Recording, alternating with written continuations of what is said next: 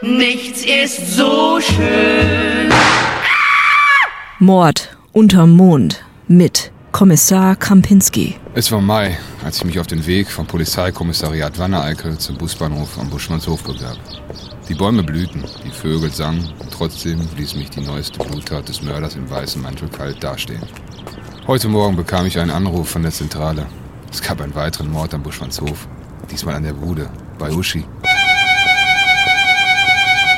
30 Sekunden später war ich am Buschmannshof. Der sonst proppevolle Busbahnsteig war leer und vom gelben Polizeiband abgetrennt. Ich suchte verzweifelt nach einer Leiche oder einer Blutspur, aber es ließ sich nichts finden. Dann hörte ich eine bekannte Stimme. Herr Kommissar, Herr Kommissar, Herr Kommissar, hierher!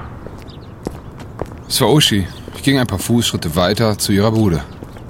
Ach, Herr Kommissar, schön, dass Sie da sind. Mein Gott, ich glaube, ich stehe im Wald. Sowas ist mir noch nie passiert. Jetzt beruhigen Sie sich mal. Was ist denn passiert? Ja, ich las die Bild heute Morgen und da kam ein Kunde, wollte ein Eis kaufen, ein Flutschfinger.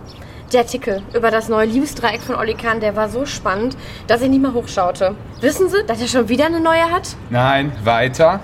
Ja, äh, jedenfalls, ich weiß, ich weiß, wo die Flutschfinger hier im Eisfach neben mir liegen. Ich brauche ja gar nicht reinschauen. Also ich las weiter in dem Bild, als ich nach dem Eis kramte und dann... Ja, und dann... Ja, und dann? Da, ich hatte richtige Finger in der Hand. Eine eiskalte, leblose Hand lag in meiner. Ich schreite. Der Kunde, der Kunde, dieser, diese unmögliche Person lachte und rannte weg in eine andere Richtung. Haben Sie gesehen, wie sie aussah? Die Hand, die liegt noch hier im Eisfach. Nein, Uschi, die Person. Nein, äh, äh, doch, doch, die Person, die hatte diesen weißen Mantel um. Es war nicht zu glauben. Der Mörder war wieder da. Mal wieder eine grausige Tat. Ich ging in Uschis Bude und öffnete das Eisfach. Oh, oh mein Gott, ist das eklig. Darin lag nur eine Männerhand, fein säuberlich, genau unter dem Ellbogen abgesägt.